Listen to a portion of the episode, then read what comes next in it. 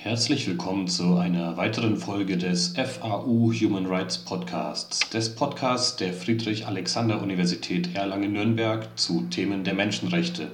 Mein Name ist Lorenz Wiese und ich bin der Netzwerkkoordinator des CREN, des Center for Human Rights Erlangen-Nürnberg, im Projekt FFVT Flucht- und Flüchtlingsforschung, Vernetzung und Transfer.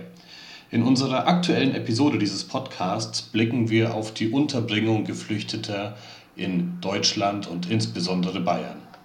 Aufgenommen wurde dieser Podcast am 1. Dezember 2020 während einer Diskussionsveranstaltung, die stattfand sowohl im Rahmen der Ringvorlesung Menschenrechte und soziale Gerechtigkeit als auch der Reihe Corona, Flucht und Menschenrechte des FFVT-Projekts. Diese Diskussionsveranstaltung wird moderiert von Prof. Dr. Petra Bendel. Liebe Petra, du hast das Wort. Ja, liebe Gäste, liebe Kolleginnen und Kollegen, Schätzungen zufolge leben etwa 330.000 Menschen in Deutschland noch immer in Aufnahmeeinrichtungen oder Gemeinschaftsunterkünften. Entweder weil sie einen Asylantrag gestellt haben und da äh, aus bestimmten Gründen dazu verpflichtet sind, dort zu sein, oder weil sie gar keine Wohnungen finden und als Fehlbeleger in den, äh, in den Unterkünften bleiben müssen. Menschenrechtsorganisationen wie etwa auch das Deutsche Institut für Menschenrechte, äh, aber auch internationale Organisationen wie die UN, ähm, der UN-Ausschuss gegen Folter und viele verschiedene NGOs, darunter auch Pro Asyl und die Flüchtlingsräte, äh, haben die menschenrechtlichen Bedingungen in diesen Zentren wiederholt kritisiert. Auch hier sehen wir, dass Corona einmal mehr wie ein Brennglas wirkt, nämlich die Pandemie verschärft die ohnehin defizitären Zugänge zu Gesundheit äh, und zu anderen Menschenrechten.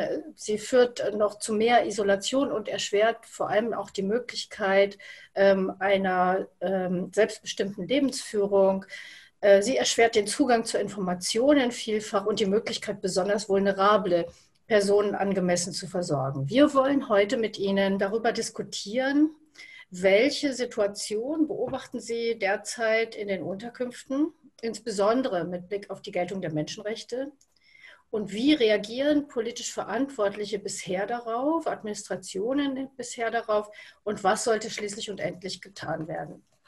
Und damit begrüße ich äh, Lea Geladi. Sie ist Soziologin und Politologin. Ähm, sie ist wissenschaftliche Mitarbeiterin an dem Zentrum für Flucht und Migration an der Katholischen Universität Eichstätt-Ingolstadt ähm, und dort äh, tätig im Bereich Bildung und Coaching.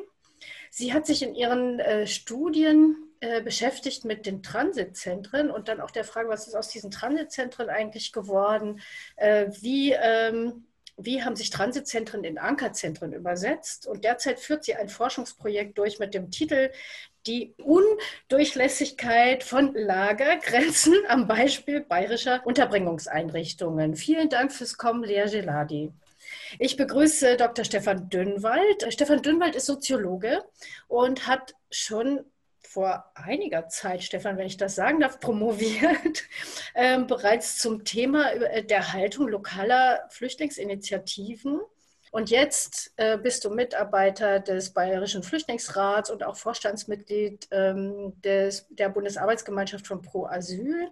Der Bayerische Flüchtlingsrat ähm, hat sich nicht erst seit Corona, aber gerade seit Corona in den vergangenen Monaten wiederholt äh, lautstark zu Wort gemeldet mit Appellen und die mangelnde Hygiene, äh, die inadäquate Beratung und die Quarantäne ganzer Gemeinschaftsunterkünften angeprangert. Wir sind gespannt, äh, was du uns berichten kannst. Herzlich willkommen, Stefan.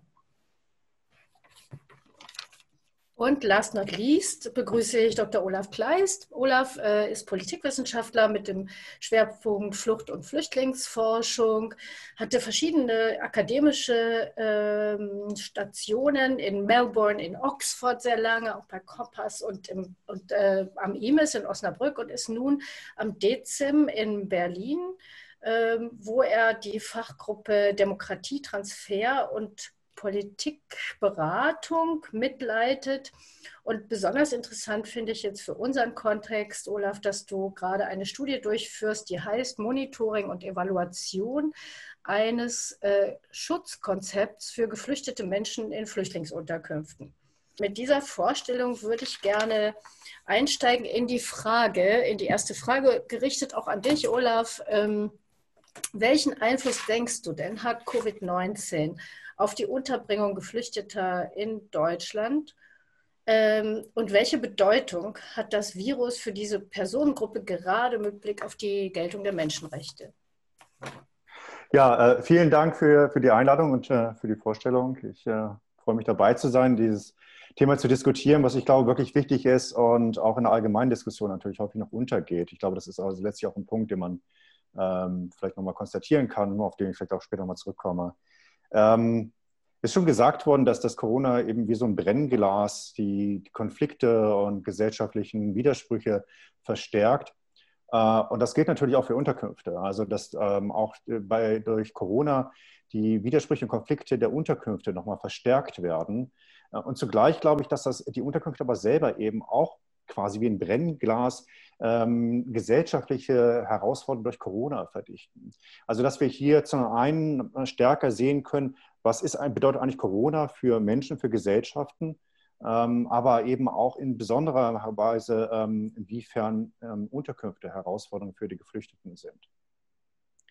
Ähm, also es verschärft natürlich die ähm, Situation insbesondere von den besonders äh, schutzbedürftigen, also besonders gefährdeten Gruppen in den Flüchtlingsunterkünften, ähm, also für die es dann ja auch sowas wie Gewaltschutzkonzepte häufig gibt. Ähm, es erhöht aber auch zum Teil ähm, die Resilienz, also den Umgang der Geflüchteten mit ihrer Situation. Also es hat viele herausgefordert, auch nochmal einen neuen Umgang äh, mit den Herausforderungen, denen sie alltäglich dort ausgesetzt sind, umzugehen. und es schafft letztlich auch, das hängt natürlich sehr von den Akteuren ab, von den Stakeholdern in den Unterkünften und um die Unterkünfte herum, Möglichkeiten, neue ähm, Ansätze ähm, des Gewaltschutzes in Flüchtlingsunterkünften umzusetzen. Äh, und vielleicht aber auch ganz neu zu decken, aber so ganz neue Unterkünfte zu decken, das, äh, so weit würde ich nicht gehen wollen, dass es tatsächlich passiert. Aber wir sehen zumindest in Ansätzen, dass hier Verbesserungen auch angedacht werden, auch längerfristig. Ähm, wenn wir über Unterkünfte nachdenken, dann ähm, sind sie letztlich eigentlich das, was wir, die außerhalb dieser Unterkünfte in der Gesellschaft leben, gerade erst Anfang des Jahres ähm, lernen mussten, nämlich die Auswirkungen und die Relevanz von sozialer und psychischer Distanz. Sozialpsychische Distanz ist eigentlich das, was Unterkünfte überhaupt häufig erstmal herstellen ähm, für Geflüchtete, nämlich ähm, sie, ähm, äh, sie sozusagen aus der Gesellschaft auch herauszulösen, also sie davon zu isolieren. Ähm, das sieht man gerade dann, wenn die Unterkünfte an Stadträndern gebaut werden oder in, in Wäldern weit weg von anderen Siedlungsgebieten. Also die, die Unterkünfte sind selber eigentlich das schon, was wir seit einem Jahr hier in der Gesellschaft als ein Problem für uns diskutieren. Und das ist natürlich nochmal eine Verschärfung, die sich durch Corona ergeben hat, diese Isolierung äh, auf ganz vielen verschiedenen Ebenen. Wir haben das mitbekommen in den, ähm, dann, wenn es zu äh, Quarantänemaßnahmen kam, also gesamte Einrichtungen unter Quarantäne gestellt wurden wegen einzelner Fälle, also hier so eine Art Kollektivhaftung, äh, für die Menschen, anstatt Quarantäne in kleineren Bereichen äh, zu schaffen, wurden die Einrichtungen sofort komplett abgesperrt. Ähm, wir haben aber auch einzelne Geschichten ähm, gehört in, in ähm, unserer Studie von zum Beispiel der Polizei, die sich außerhalb von Unterkünften positioniert hat und versucht hat, Bewohnerinnen daran zu hindern, in, Bussen, in Busse zu steigen und in Städte zu kommen. Also wo hier auch nochmal die, ähm, äh, die Isolation ganz massiv ähm, äh, verstärkt wurde. Oder auch, dass ähm, Ärzte sich geweigert haben, in Unterkünfte zu kommen, gar nicht mal wegen Corona. Es gab keine Corona-Fälle, aber einfach aus der Angst davor, dass dort Corona sein könnte. Also hier immer schon die Stigmatisierung von Geflüchteten als möglichen Trägern von Corona ähm, das ist sozusagen natürlich hier auch, äh, was wir allgemein in der Gesellschaft stark sehen, die Verstärkung von Rassismus äh, in Bezug auf Corona. Und das, darunter leiden natürlich auch die Geflüchteten in diesen Unterkünften im ganz wesentlichen Maße. Ähm, dazu kommen natürlich aber auch ganz wesentliche ähm, äh, konkrete Einschränkungen, unter anderem durch Personalmangel, ähm, durch Corona. Also viele ähm, hatten sich dann auch offenbar krank gemeldet. Entweder sie waren krank oder hatten zum Teil auch Angst, in die Unterkünfte zu gehen. Die Menschen, die dort gearbeitet haben, hatten natürlich einen ähm, starken Einfluss auf die Versorgung, aber auch auf den Schutz, also auf den Bewaldschutz, der in den Unterkünften dann geleistet werden kann für die Bewohnerinnen. Ähm, und so haben die Rahmenbedingungen, die allgemein schon als kritisch gesehen werden müssen in den Unterkünften, sich nochmal drastisch verschärft. Und das hat dann wiederum zu unterschiedlichen Reaktionen geführt in den Unterkünften. Ähm, und da haben wir im, Rahmen dieses Projekts, was ähm, gerade schon angesprochen wurde, ähm, das Projekt selber beschäftigt sich eigentlich eher so mit Gewaltschutzkonzepten. Also da gibt es diese Mindeststandards von, die von UNICEF und dem Bundesfamilienministerium angestoßen wurden. Also da entwickeln wir in dessen Rahmen eigentlich ein Monitoring-System und Evaluationskonzepte. Aber innerhalb dieses äh, Rahmens haben wir dann am Anfang des Jahres gesagt, gut, wir müssen jetzt auch sehen, welche Auswirkungen Corona auf den Gewaltschutz in den Einrichtungen hat und haben dann im, im Juni eine Befragung in äh, letztlich 16 ähm, Landes- und Kommunaleinrichtungen durchgeführt. Eine Befragung von Bewohnerinnen, das war eine Online-Befragung ähm, in elf Sprachen. Äh, da hatten wir Aushänge gemacht. Man, wenn man jetzt das sieht, auf dem Podcast ist es leider nicht zu sehen, aber da sieht man hier so einen Aushang, den ich äh, hier hingehängt habe, wo dann Geflüchtete mit ihrem Handy diese Abfrage aufrufen konnten, ähm, Sprache auswählen konnten und dann ähm, so zu spezifischen Fragen berichten konnten über ihren Umgang, ihre Erfahrungen damit, aber auch ihre Ängste, psychische Belastungen und ähnliches. Ähm, das Ganze hat leider nicht so gut funktioniert, wie wir das dachten. Wir hatten einen relativ äh, geringen Rücklauf, hatten nur 42 Personen, die teilgenommen haben. Äh, das heißt, da können wir wenig ähm, Repräsentatives drüber sagen. Es waren auch 80 Prozent Männer, überwiegend Menschen unter 30. Also sehr geringe wirklich ähm, äh, Aussagekraft. Trotzdem denken wir, dass es uns einen ganz guten Einblick mal gegeben hat in die Situation verschiedener Einrichtungen, ähm, wie eigentlich sozusagen das für Bewohner, wie, das auf die gewirkt hat. Ähm, und äh, eine Sache, die wir ganz interessant fanden, war, dass natürlich es große Ängste gab vor Corona. Also dass es hier ähm, äh, von dem Virus selbst, aber auch äh, den Einschränkungen, die da, sich dadurch ergeben hat, ähm, aber eben auch genauso ähm, sich verstärkt haben die Ängste und äh, Gefahren durch Umstände, die es eh schon gab. Also insbesondere die Ängste vor dem Sicherheitsdienst, ähm, Ängste vor anderen Bewohnerinnen, ähm, aber auch ähm, ganz stark die Ängste und also fast ebenso viel wie ähm, äh, Ängste vor Corona, Ängste vor dem Asylverfahren und vor Abschiebungen. Und ich glaube, das ist ganz wichtig auch äh, zu sehen, dass Corona nicht einfach nur ein zusätzlicher Effekt ist, ähm, der in den Unterkünften wichtig war, sondern andere ähm, Bedingungen, die eh schon schwierig waren, nochmal sehr stark verschärft haben und dass es hier so Zusammenspiele gab. Ähm, und das sieht man auch zum Beispiel in den Maßnahmen, in den Schutzmaßnahmen, die Bewohnerinnen selbst getroffen haben. Also eine Geschichte hatten wir, das ist sozusagen so eine positive Geschichte aus einer Unterkunft, wo Bewohnerinnen angefangen haben, ihre eigenen Masken zu nähen, sehr schnell, also aus Materialien, die es gab. Und das nachher auch so ähm, in so einem Maße gemacht haben, dass sie die Masken dann auch an äh, Mitarbeiter und nachher an die Bevölkerung in der, in der, nächsten Stadt weiter verteilt haben. Also dass hier sozusagen diese Resilienz äh, sehr wichtig wurde. Also Masken tragen war auch eine der Maßnahmen, Hände waschen, regelmäßiges, wichtige Maßnahmen, die Bewohner für sich selbst getroffen haben.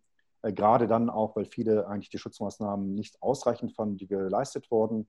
Ähm, aber es gab eben auch äh, solche Selbstschutzmaßnahmen, wie sich selbst stärker zu isolieren. Also die Einrichtung nicht mehr zu verlassen oder auch das eigene Zimmer nicht mehr zu verlassen, waren wichtige ähm, äh, Maßnahmen. Und das ähm, haben wir jetzt nicht aus der Umfrage, aber das sozusagen waren insbesondere natürlich auch Personengruppen, die eh gefährdet sind in den Gruppen, also zum Beispiel LGBTI-Geflüchtete. Äh, und das stärkt dann nochmal häufig die ähm, äh, Traumatisierung und Depression, die eh schon sehr stark ähm, dort vorhanden sind. Also hier sieht man wieder, wie bestimmte Corona und auch ähm, die Antworten auf Corona, Reaktionen auf Corona selber wieder eine ähm, Verstärkung ähm, hervorgerufen haben. Ähm, das heißt also, äh, wir hatten verschiedene Arten von Veränderungen in, in den Unterkünften äh, die sich ergeben haben durch Corona und die aber von Bewohnerinnen durchaus sehr unterschiedlich bewertet wurden. Also, ähm, und das ist ganz interessant, dass es hier eben starke Abhängigkeiten davon gab, wie Einrichtungen damit umgegangen sind äh, mit Corona. Also, dass wir hier zum Teil natürlich äh, wesentlich Verschlechterungen hatten der allgemeinen Situation, insbesondere der medizinischen Versorgung. Ähm, also, dass es zum Beispiel nicht mehr genug Personal gab, ähm, gerade da, wo es jetzt benötigt wurde. Äh, auch Bewohnerinnen berichteten davon, von einer Furcht des medizinischen Personals vor den Bewohnerinnen. Ähm, also hier sozusagen auch nochmal ein, ein Misstrauen sich verstärkte. Und äh, ganz, äh, ein ganz wichtiger Aspekt, der uns in unserer Umfrage sehr massiv zurückgemeldet wurde, war die Einstellung von Schulungsange also, Schulangeboten und ähm, der ähm, Betreuungsangebote für Kinder und Jugendliche. Ähm, also das ist natürlich auch ein Problem, was wir in der Gesellschaft gerade groß diskutieren, äh, die Frage der Schule für Kinder. Ähm, und das war, äh, ist gerade natürlich in der Einrichtung, wo es ansonsten sehr wenig Alternativen gibt, ähm, ein großes Problem für eine eh besonders gefährdete Gruppe, nämlich äh, Kinder und Minderjährige allgemein. Es gab aber auch Verbesserungen und das fanden wir ganz spannend, die von Bewohnerinnen festgestellt wurden. Ähm, so zum Beispiel beim Essen, bei der Essensversorgung. Essensversorgung ist ein großes Problem in Unterkünften, was meines Erachtens zu wenig noch diskutiert wird. Also Kantinen als besonderer Konfliktort ähm, und hier wurde es dann ermöglicht, um die Begegnung in den Kantinen zu verringern, dass auf den, ähm, auf den eigenen Zimmern gegessen werden konnte. Das wurde als eine große Hilfe gesehen, also allgemeine Verbesserung. Und eine andere war die stärkere Beteiligung von Geflüchteten oder von Bewohnerinnen an den allgemeinen Prozessen. Ähm, also, dass sie stärker einbezogen wurden in die Schutzkonzepte, in die Umsetzung, in die Fragen, was eigentlich nötig ist, ähm, einzelne Einrichtungen haben Bewohnerinnenräte eingerichtet, von denen es vorher immer hieß, dass es gar nicht möglich sei. Und das sind, ähm, glaube ich, interessante auch Verbesserungen, sei es auch sehr im sehr kleinen Rahmen, von denen einzelne Einrichtungen auch gesagt haben, dass sie die auch nach Corona beibehalten wollen. Also ich denke, hier natürlich sozusagen insbesondere eine Verschärfung der Lage in den Einrichtungen selbst und im ganz Kleinen aber auch vielleicht Hoffnung, dass sich hier und da was verbessert. Aber natürlich sozusagen im Großen und Ganzen ähm, also die allgemeine Problematik der ähm, kollektiven Unterbringung, da sehe ich sehr wenig Bewegung. Vielen Dank, lieber Olaf. Das war ja jetzt ein Einblick so in die große ähm, bundesdeutsche Landschaft, ähm, auch mit dem Verweis darauf, dass nicht nur der Zugang zu Gesundheit leidet, sondern eben auch der Zugang zu Bildung etwa mhm. äh, und damit andere Menschenrechte eben auch betroffen sind. Lieber Stefan, kannst du uns speziell für Bayern, du vertrittst ja hier den Bayerischen Flüchtlingsrat, äh, speziell für Bayern einen Überblick geben? Wie sieht es denn hier in Bayern aus? Ich habe dich eben lächeln sehen bei der Frage, äh, Essensversorgung. Vielleicht kannst du uns hier mal erzählen, wie du die Situation in Bayern wahrnimmst. Ähm, die ist tatsächlich grundsätzlich, glaube ich, gar nicht äh, so spezifisch. Wir haben auch ähm, seit dem Frühjahr haben wir auch regelmäßige Zoom-Sitzungen mit den anderen Landesflüchtlingsräten. Jetzt findet gerade parallel, weil meine, meine Kollegin sitzt da gerade äh, mit den Flüchtlingsräten und äh, wir tauschen uns eben aus, was gibt es an Maßnahmen, welche Möglichkeiten gibt es, was sind die Reaktionen der Flüchtlinge. Und das ist eigentlich ziemlich ähnlich tatsächlich. Ja, also es gibt nicht äh, die gravierenden Unterschiede. In Bayern ist es, äh, ja, sagen wir mal, das, was äh, Ministerpräsident Söder quasi irgendwie voranschreitend äh, ähm, proklamiert, dass Bayern da immer vorne ist, ähm, das ist tatsächlich etwas, was sich im Bereich Flüchtlingspolitik nicht wirklich abbildet. Ja? Also hier haben wir zum Beispiel ähm, eingefordert, dass, weil eines der großen, großen Defizite zu Anfang war, die Flüchtlinge wurden nicht informiert. Ja? Sie werden immer noch nicht informiert, aber es gab auf keiner Internetseite in Bayern gab es äh, irgendwelche vernünftigen Informationen in Sprachen, in verschiedenen Sprachen oder ähm, oder auch als Audiofiles, die man über WhatsApp verschicken kann in verschiedenen Sprachen, sodass eben auch Analphabeten, dass viele Leute schnell informiert werden, was äh, ist Sache, was passiert. Ähm, das wurde erst äh, quasi auf, auf unsere dringliche Bitte ans, äh, an die Integrationsbeauftragte wurde das dann vom Innenministerium aufgegriffen und dann auch wieder zurückgespielt. Also drei Wochen später gab es dann tatsächlich eben auch auf zumindest einer offiziellen bayerischen Seite Informationen für eben spezifisch Geflüchtete. Also nicht nur Informationen in Türkisch und Serbokroatisch und Italienisch, sondern eben auch in Dari, in Urdu, äh, in, in äh, Tigrinya und so weiter. Ja. Das, ist, das ist so ein zentrales, äh, eine zentrale Erfahrung, die wir gemacht haben, dass die Behörden zwar punktuell lernen oder gelernt haben, ja, aber zum einen sehr langsam und zum anderen ähm, immer mal wieder in der einen Kommune ja, in der anderen nein. Ja, das, was, was uns total fehlt, ist ein koordiniertes Vorgehen der verschiedenen Gesundheitsämter in Bezug auf, äh, auf die Flüchtlingsunterbringung, in Bezug auf die Verhängung und die Ausgestaltung von Quarantänemaßnahmen. Ja, das ist, äh, wir können so sehen, wir haben das an ein paar Orten, haben wir das verfolgt, Landshut zum Beispiel oder Rosenheim. Da wurde dann erst eine Unterkunft zugemacht, äh, dann wurden Infizierte wurden verlegt in ein, eine Dependance äh, des Ankerzentrums Niederbayern, das, die dann freigemacht worden ist. Die war aber sehr schnell voll, weil nicht nur die Infizierten, sondern auch die Kontaktpersonen erster, ersten Grades wurden auch dahin verlegt. Ja. Das heißt, äh, die infizierte Person mitsamt ihrer Familie wurde dorthin verlegt und die Leute durften erst raus, wenn sie quasi durch die Krankheit durchgegangen sind. Ja. Das, ist, das ist ein Konzept, wo wir uns auch damals schon an den Kopf gefasst haben. Ja. Wenn man Personen testet und sie sind negativ, ja, sie dann weiter eben in Quarantäne, in einer besonderen äh, geschlossenen Einrichtung festzuhalten, bis sie infiziert sind und quasi den Heilungsprozess durchlaufen oder, oder eben es nicht schaffen. Kann ja auch passieren. Ja? Da haben sie es, soweit ich weiß, eben bislang alle geschafft, sind äh, erkrankt, sind wieder gesundet und dann erst durften sie entlassen werden. Ja? Das finde ich, ich bin ja nicht der Menschenrechtler hier unter uns, ja, aber das finde ich unter, unter nicht nur Gleichheitsgedanken, Gleichbehandlungsvorstellungen, sondern einfach auch menschenrechtlich finde ich das extrem bedenklich. Ja? Ein solches Verhalten Flüchtlingen gegenüber zu, äh, zu, zu, praktizieren. Aber Landshuter ja, haben dann eben auch gelernt, sie müssen da irgendwie anders vorgehen. Sie haben dann auch angefangen, ja, das war die ersten Wochen überhaupt kein Thema, ähm, Risikopersonen zu identifizieren und nach Möglichkeit eben rauszuholen aus der Unterkunft. Ja. Das war aber dann Landshut, nachdem eben massiv auch vom Stadtrat, von äh, verschiedenen Organisationen, auch vom Bayerischen Flüchtlingsrat, Kritik geübt worden ist, kam dann so langsam was in Gang, okay, da müssen wir was tun und da müssen wir was tun. Kontaktpersonen wurden dann in Pensionen untergebracht, temporär zumindest, was was auch nicht einfach war, weil die sich dann bei uns gemeldet haben, haben gesagt, wann komme ich hier wieder raus? Ich sitze hier in meinem Einzelzimmer, vor meiner Tür steht eine Security.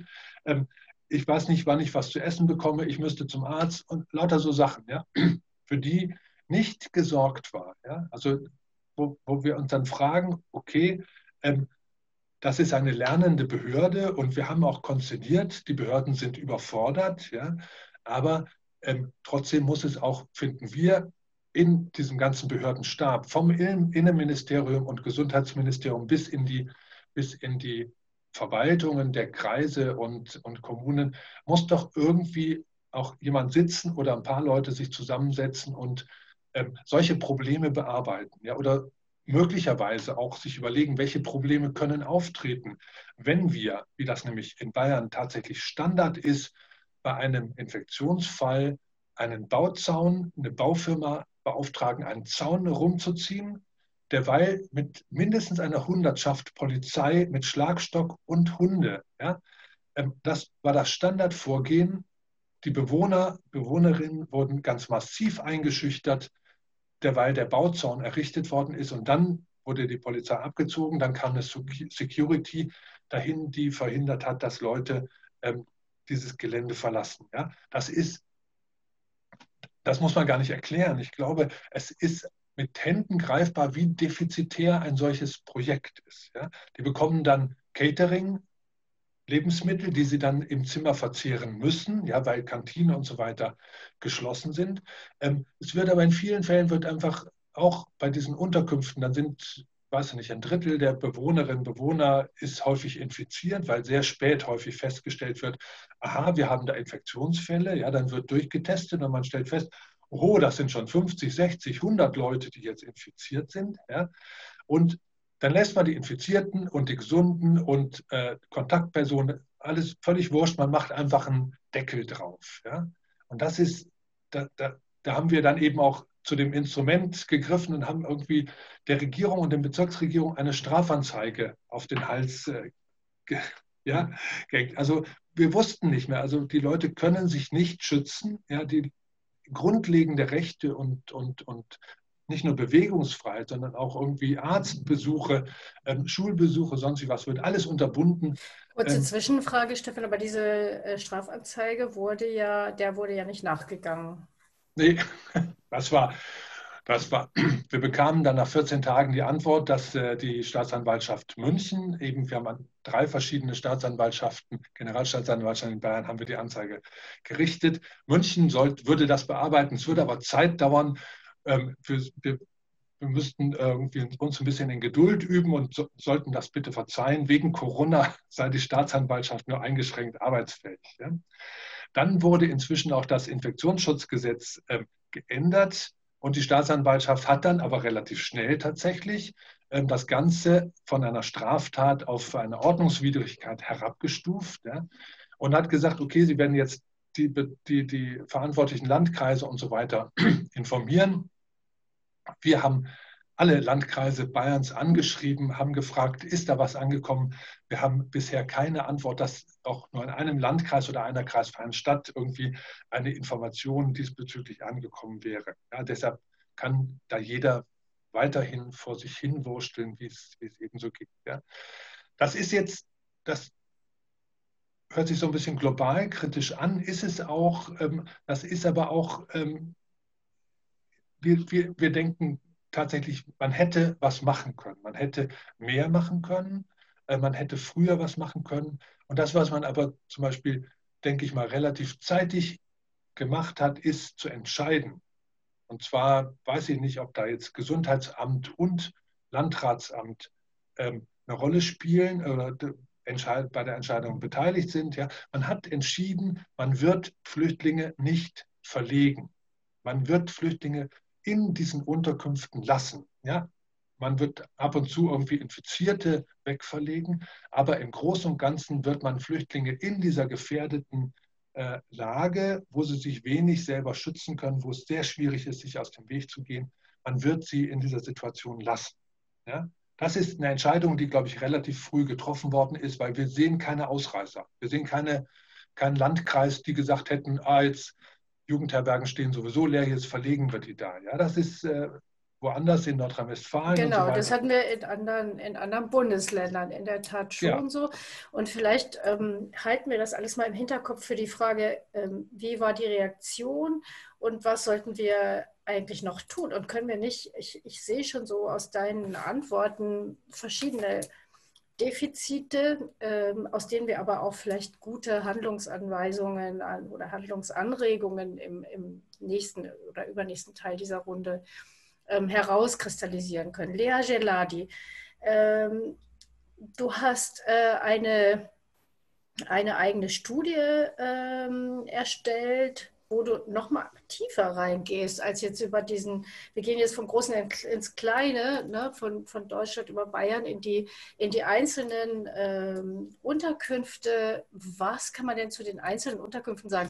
Hm, also einmal was die Architektur beispielsweise betrifft. Also ähm, dass in dem einen konkreten Fall äh, bis auf eine Dependance eigentlich alle in peripherer La Lage ähm, waren das ähm, Gelände, alle Einrichtungen durch ähm, Tore und Zäune, einzelne auch durch sehr hohe Bäume beispielsweise abgegrenzt ist, sodass die Unterkünfte auch überwiegend außerhalb überhaupt der Sichtweite der Bevölkerung liegen.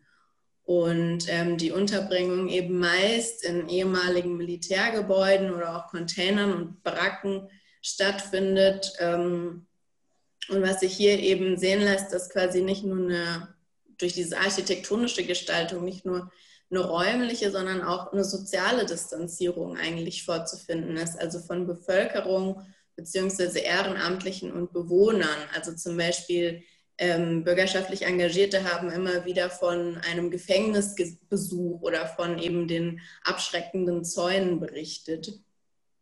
Was so den Aspekt des Festsetzens, vor allem für die Bewohner angeht, ähm, haben wir auch jetzt teilweise schon gehört, dass ja für viele Angelegenheiten das Verlassen sowieso gar nicht vorgesehen ist, quasi der Unterkunft. Also dass es Catering meist gibt, äh, die Beschulung, wenn in den Unterkünften stattfindet, ähm, die Residenzpflicht oder auch höhere Sachleistungsprinzip ist hier zu nennen oder auch, dass viele Behörden vor Ort sind diese Verstärkung von sozialer Distanz lässt sich auch nochmal an der Besonderheit Transitzentrum eigentlich festmachen.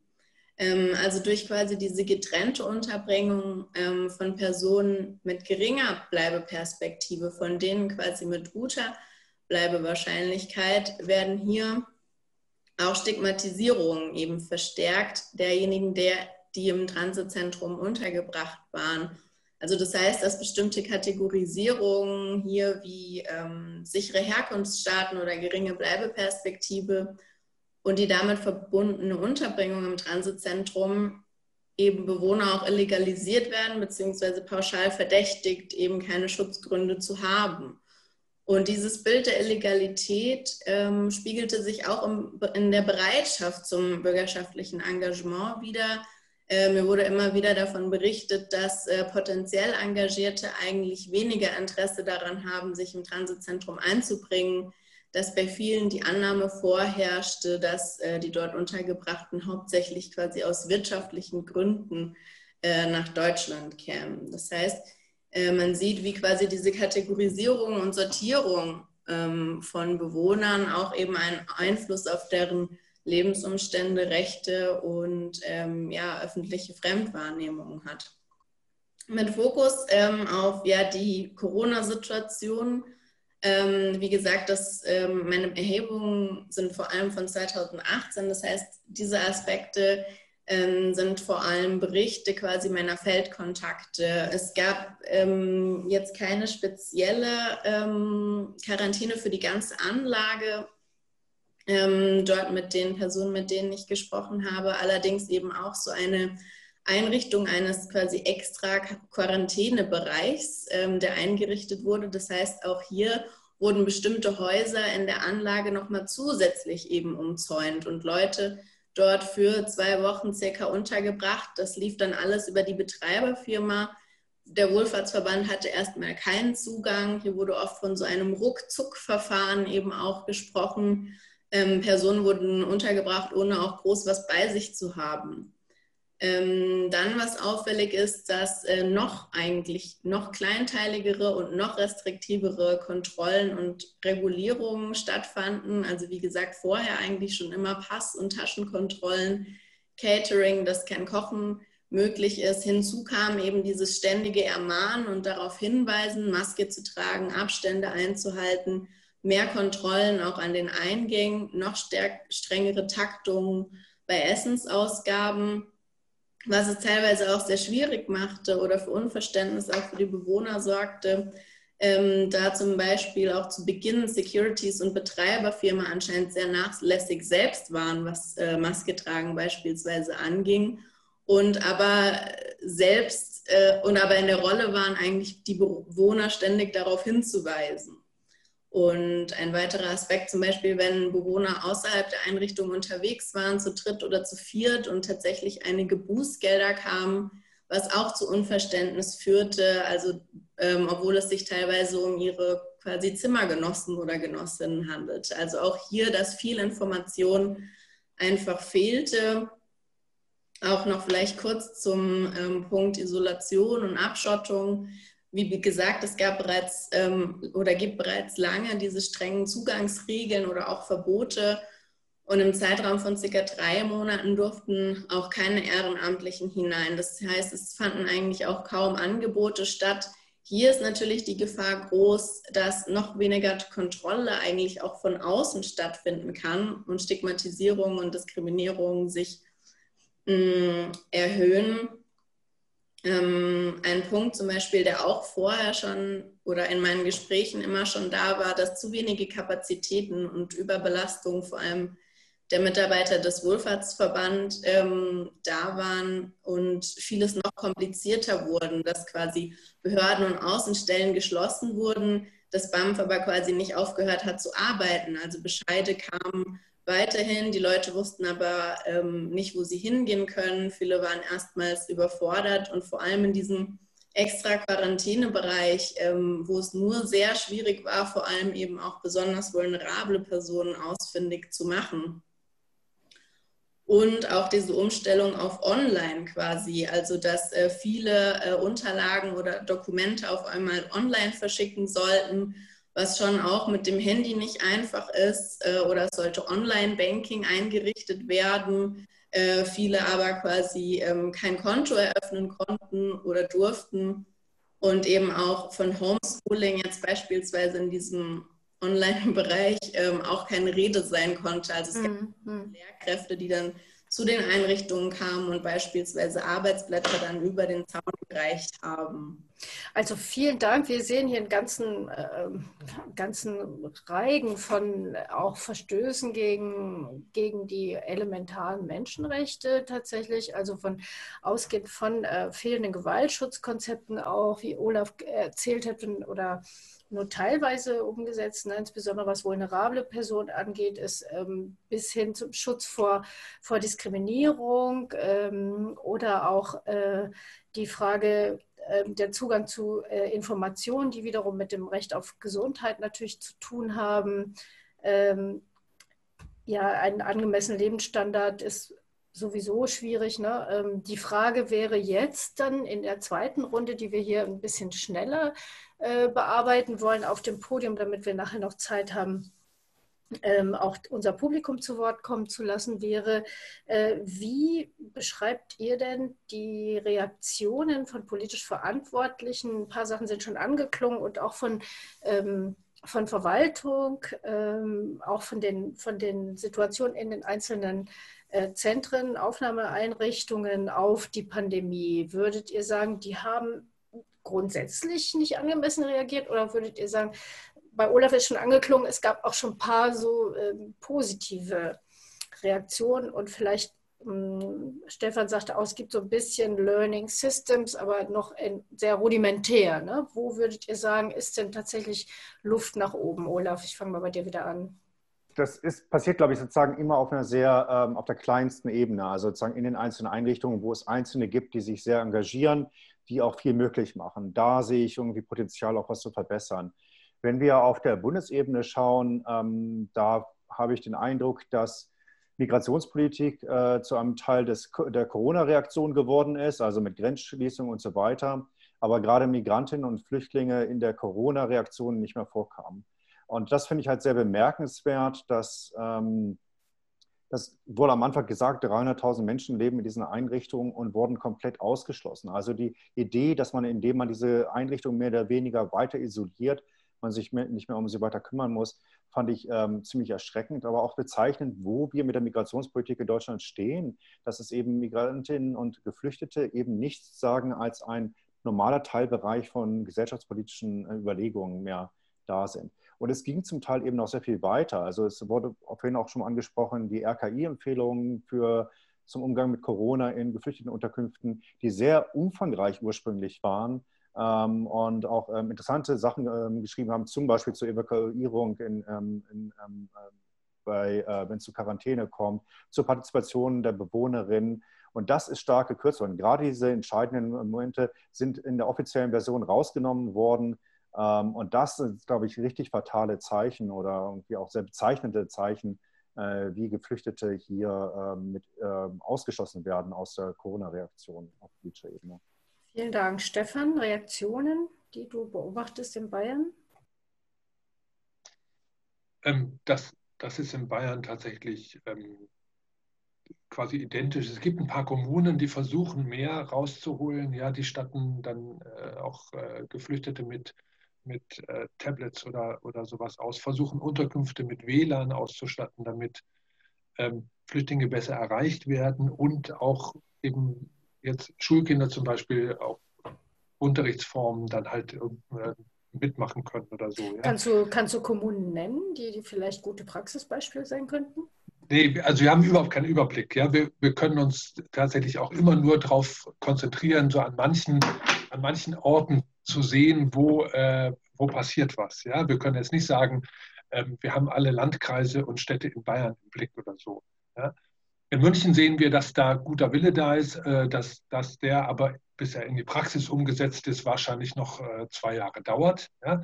Und das sehen wir auch bei vielen anderen Kommunen. Wir konzentrieren immerhin, es gibt einen guten Willen. Ja? Und es gibt aber so ganz viele Sachen, wo man im Kleinen eigentlich anfangen könnte. Ja, ich habe vorhin schon gesagt, die Flüchtlinge werden überhaupt nicht informiert, ja, was da passiert. Wir haben in einem Fall so eine Unterkunft im Westen von München, die wurde zugemacht, Quarantäne. Ja. Infektionsverdacht. Es gab nur einen Verdacht. Aber die Flüchtlinge denen wurde nicht gesagt, was sie machen dürfen. Es wurde nicht versucht, mit denen zu reden. Ja? Die Regierung von Oberbayern hat im Gegenteil nicht nur die Ehrenamtlichen ausgesperrt, die durften nicht mehr das Gelände äh, betreten, sondern auch die Hauptamtlichen. Die waren plötzlich auch nicht mehr notwendige ähm, Einrichtungen auf dem Gelände. Ja? Die mussten sich dann erkämpfen, dass sie wieder hin dürfen. Ja? Bei dieser einen Unterkunft sind zwei Afghanen, die gesagt haben, hey, aber wir können doch einfach jetzt nicht, wir haben wir haben Nachtschicht, ja, wir haben Praktikum.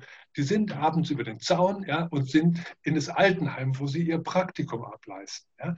Wären die jetzt infiziert worden, ja, wer ist dann schuld? Ja, was, was, was passiert da? Und solche Sachen, da denke ich ein bisschen, bisschen bedenken. Oder was äh, Lea Geladi eben gesagt hat, diese, diese, diese, dieses Ankerzentrum oder so, das ist auch so ein Beispiel. Die Regierung von Oberbayern hat jetzt die Bewohnerinnen der Dependancen in Fürstenfeldbruck, auch ein sehr großes, äh, sehr großes Lager mit fast 400 Leuten. Äh, der Landkreise Dachau und Fürstenfeldbruck, glaube ich, und noch irgendwie was, die werden jetzt verpflichtet, nicht mehr in München zur Ausländerbehörde zu gehen, sondern in Manching. Wenn man jetzt vom Fliegerhorst Fürstenfeldbruck nach Manching äh, versucht, irgendwie eine Verkehrsverbindung zu suchen, ja, Google findet keine. Ja? Die müssten mit dem Bus in die Stadt, mit, von der Stadt mit der S-Bahn nach München, von München aus nach Ingolstadt, wieder mit dem Bus nach Manching und gehen da zur Ausländerbehörde. Das in Zeichen von Corona. Ja? Die Leute ja, zu Hunderten auf solche Pfade zu schicken, wo sie einen ganzen Tag unterwegs sind, notwendig sich irgendwelchen Gefahren aussetzen.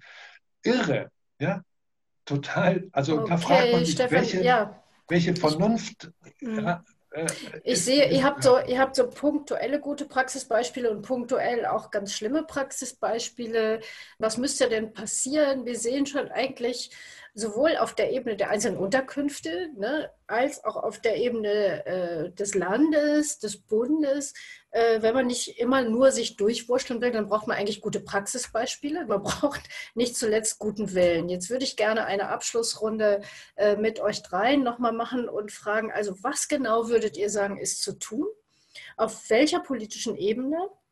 Äh, was muss Politik tun? Was muss Zivilgesellschaft tun? Was muss auch Wissenschaft tun? und vielleicht so als, ähm, als Blitzlicht?